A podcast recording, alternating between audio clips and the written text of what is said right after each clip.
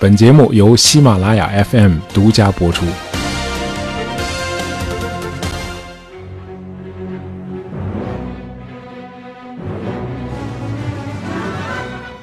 在此之前，从没发生过这样的事。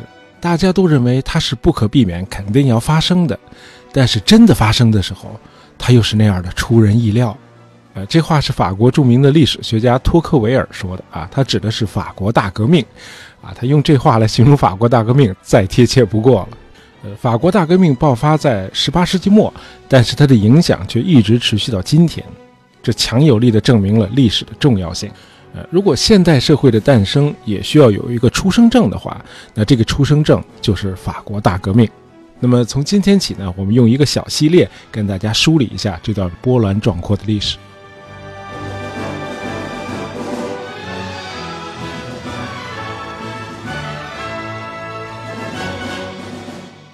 我们以前专门做过一期介绍凡尔赛宫的节目啊，在凡尔赛宫那个巨大无比的后花园里。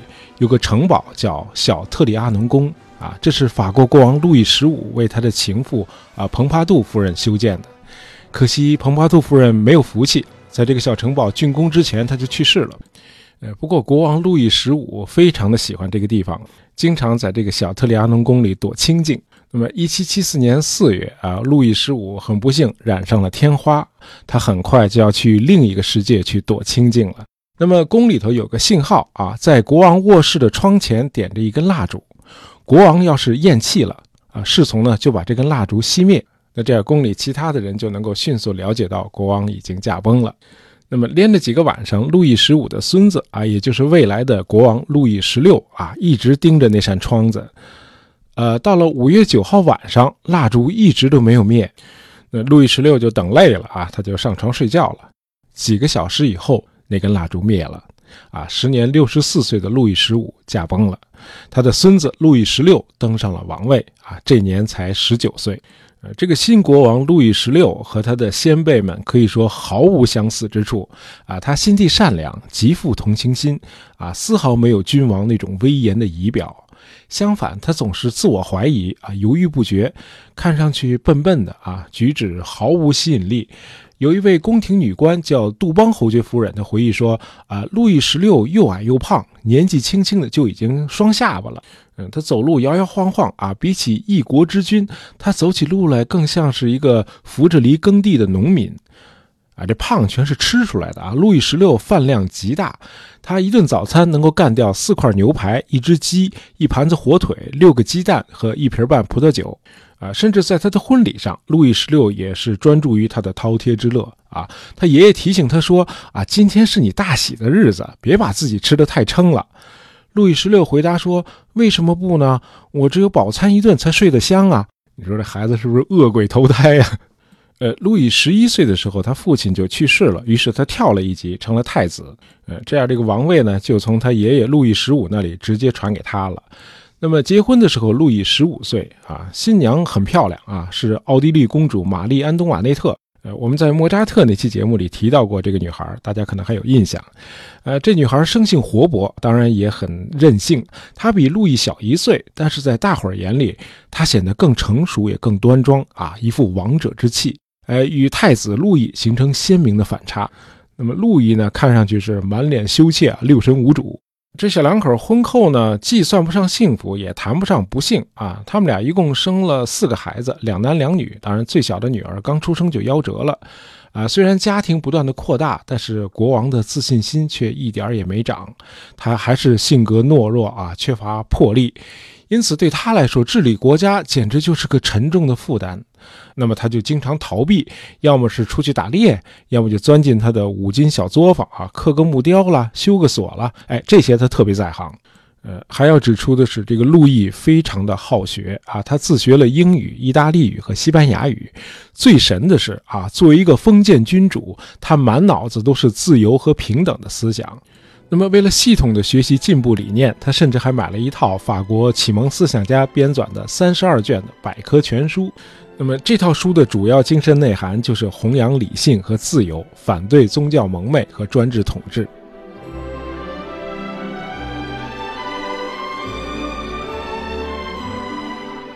其实法国的专制统治与中国的明朝和清朝根本没法比，因为他们那儿或多或少还是有点权力制衡的。呃，法国在全国设立了十三个高等法院。那么，国家的立法在执行之前，必须在这些法院先登记。那么，在登记之前呢，这些高等法院有权向国王递交谏言书，哎，指出新法律的缺陷或不足。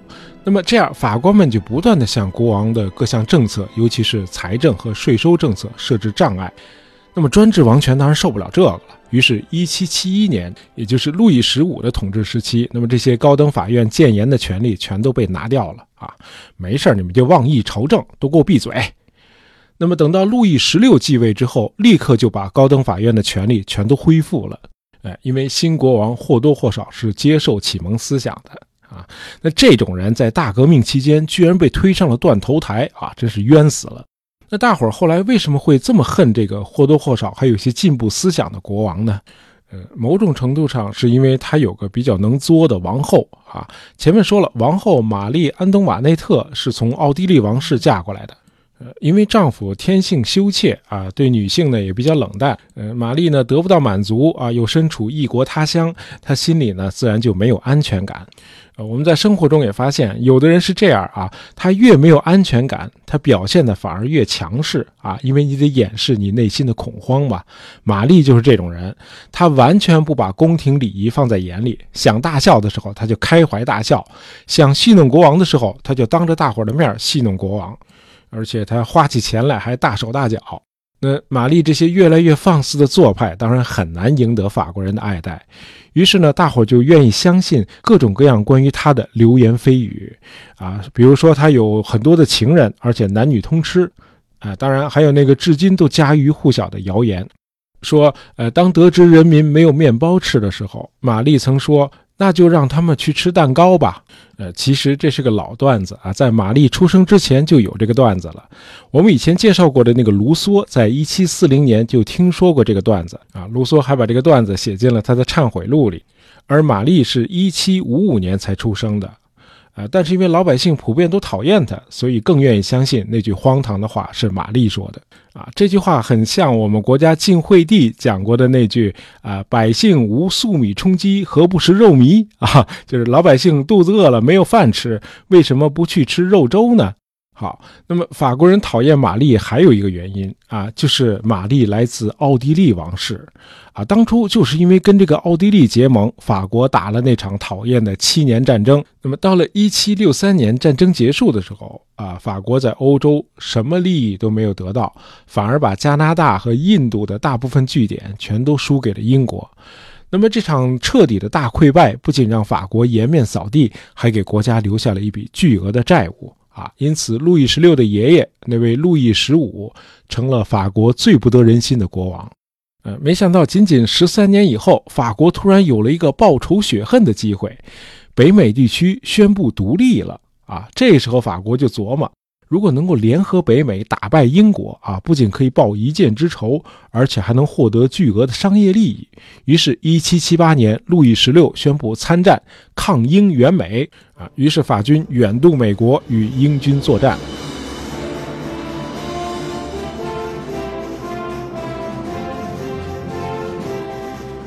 1781年，当英军在约克镇投降的时候啊，谁都知道打赢这场独立战争的不是美国人。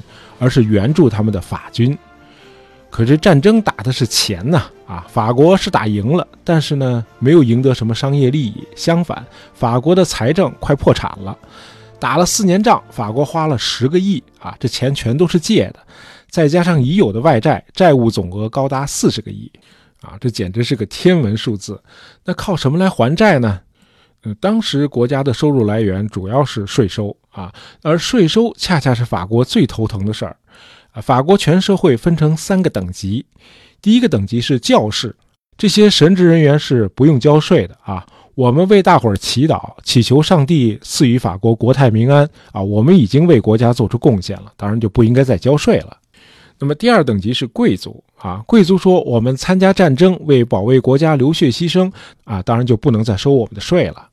那这样呢，拥有土地最多的这两个等级反而全都不交税，于是这个交税的就只有第三等级了。第三等级是除了教士和贵族以外的所有法国人，呃，就是说在当时的法国，税收的重负全都落在了最没有纳税能力的这些人的头上。那么主要是法国的农民，呃，当然还包括各个行业的手工业者以及工厂主和银行家，但是他们在人口中所占的比例是很低的。那么，为了解决纳税难这个困境啊，路易十六在短短几年里换了好几个财政大臣啊，先是内克尔，然后是卡隆，然后是布里安，然后又是内克尔。那么这三位大臣的建议总结起来是两条啊，一是国内开源节流，大力反腐，以提高法国在国际货币市场上的信用，这样呢，咱们就又能借到钱了。哎，先借钱花呗。这个建议当然是治标不治本。那么第二条建议呢，显然更有建设性啊，就是向贵族征税。呃，财政大臣内克尔说啊，要向特权阶级要钱，就得重新召开三级会议。呃，三个等级的代表坐在一起商量一下啊，怎么应对国家财政面临破产这个难题。那这三个等级上一次开会还是在一六一四年啊，这一百七十五年都没开过会了。那为了让这次会议取得成果，财政大臣内克尔还专门把这个第三等级的代表数量翻了一倍，啊，因此在第三等级的法国人心目中，这个财政大臣内克尔啊是个进步的改革家。呃，我们一会儿还会谈到这个人。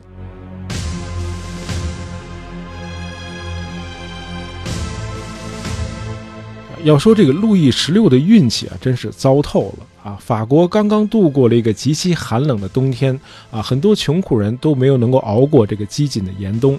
那么入夏之后呢，一场大范围的冰雹又席卷了法国北部啊，紧接着又是洪水泛滥。那么库存的粮食本来就不多，于是面包的价格飙升啊，全国突然出现了一千八百万嗷嗷待哺的饥民。这个政治风暴往往是由经济危机引发的啊，因为生计困难必然滋生群众的不满情绪。这个时候的法国就已经是一个火药桶了。那么后来爆发的大革命有两个打击对象啊，一个是封建统治集团，另一个就是教会。那教会怎么也没想到，恰恰是他自己的善行把他自己给毁了。在此前的一个世纪里，法国文盲的数量有了大幅度的降低啊，识字的人口从占总人口的五分之一提高到了三分之一。而当时的法国还没有今天这种世俗化的公共教育，呃，学校全都是教会办的，啊，可以说教会为全国扫盲做出了重要的贡献。那么读者群体日益庞大，自然就催生了对各类印刷品的需求。到了十八世纪中期，啊，巴黎已经有了日报，那么大部分外省的城镇也都有了周报。呃，这时候政府就发现啊，必须增加审查人员的数量，因为在市场上出现了很多抨击法国现行制度的书籍啊，这些书被称之为哲学。那么作者呢，包括伏尔泰、卢梭和孟德斯鸠啊，这三位主要是活跃在路易十五的高压统治时期。呃，他们的作品很多都只能在国外出版啊，然后再偷偷的运进法国。伏尔泰和卢梭，咱们在以前的节目里都介绍过了啊。这个孟德斯鸠最著名的作品叫《论法的精神》啊，在这部著作的第二卷，他以英国的经验为基础，提出并论述了三权分立学说啊。这个我就不展开说了啊，大家有兴趣可以自己去读一下。那么，路易十六的思想和他的祖辈们是截然不同的。路易十四和路易十五都认为啊，臣民们不需要自己思想，国王应该告诉臣民们怎么想。怎么做？而路易十六认为，法国需要的不是高压统治，而是达成某种共识。国王应该和最杰出、最有教养的臣民合作，共同统治这个国家。因此，路易十六把法国的出版审查制度给取消了。哎，人们可以自由地发表言论了。啊，这就是为什么在革命的初期，革命者们宣称国王路易十六是法国自由的恢复者。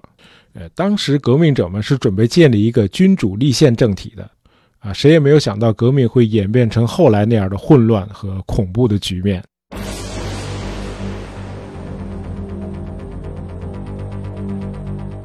法国有个神父叫西厄耶啊，他背叛了自己所属的教士等级，他写了一本轰动一时的小册子，叫《什么是第三等级》。呃，他在这本书里得出的结论是啊，第三等级应该代表一切，然而他们长期以来什么都不是，现在是时候让他们获得应有的地位了。啊，这本小册子可以说表达了当时法国大多数人的心愿。而处在一二等级的那些法国人对这本小册子当然是又恨又怕了。那么三级会议就是在这种紧张对立的气氛中召开的。呃，一七八九年五月五日啊，三百零八名神职人员代表、二百八十五名贵族代表和六百二十一名第三等级代表来到凡尔赛宫开会。呃，神职人员和贵族们公开放出话说啊，他们不愿意与第三等级一起商讨国事啊，大家各开各的。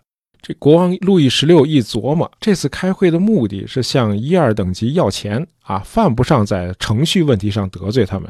于是呢，就下令三个等级的代表在各自不同的房间里开会，讨论他们各自的问题。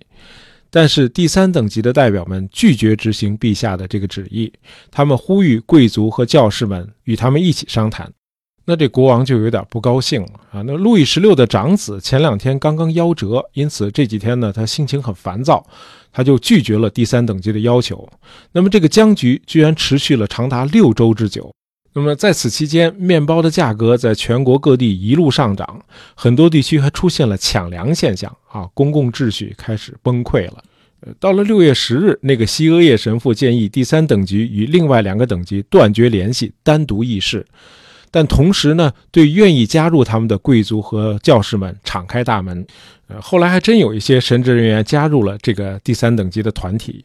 那么到了六月十七日，这个新的团体给自己起了一个响亮的名字，叫国民议会。啊，这个名字表明，从即日起，他们将以整个法国的名义掌握国家的主权。因此，很多学者认为，六月十七日才应该是大革命的开端。呃，国民议会成立后的第三天，也就是六月二十日，议员们在凡尔赛宫的一个室内网球场宣誓，赋予法国一部新宪法。在颁布新宪法之前，国民议会绝不解散。这个时候，第一和第二等级中的一些识时务的教士和贵族们也都参加了这个国民议会。一开始，路易十六很不高兴啊，你们是不是想造反啊？可这时候呢，又有了两个突发事件啊，一个是国王最倚重的财政大臣内克尔突然宣布辞职了啊，因为很多的王室成员认为这个内克尔过于偏向第三等级啊，助长了第三等级的气焰。既然你向着他们，那你就别干这财政大臣了。那么另一件事呢，就是每天都有躁动的群众从巴黎来到凡尔赛宫，这样就导致更多的一二等级的代表加入了那个新成立的国民议会。啊，于是国王决定顺势而行。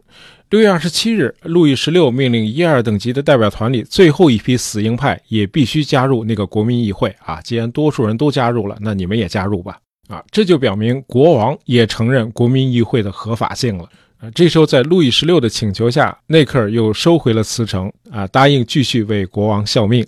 这本来应该是一场法国版的光荣革命嘛。啊，因为一滴血都没流啊。那么大家知道，一六八八年英国资产阶级革命之所以被称为光荣革命，就是因为没有流血嘛。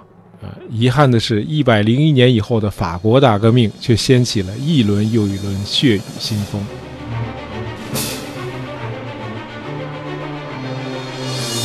啊，这个事情的转折点是六月二十六号，有消息说有一些部队在向凡尔赛宫集结。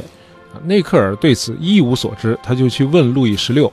国王也不知道是谁下的命令，那这事儿现在已经成了一个历史疑案了啊！很多人相信是路易的那个不让人省心的王后玛丽·安东瓦内特干的，说玛丽策划了一场阴谋啊，给忠于国王的军队发出密令，让他们向凡尔赛宫开拔，但迄今也没有找到证据来支持这个说法。那么在随后的几周里，更多的部队接到了集结的命令，让他们向巴黎和凡尔赛开拔。呃，于是国民议会要求国王撤走军队。嗯，国王的回答是为了保障公共秩序，部署部队是必要的啊。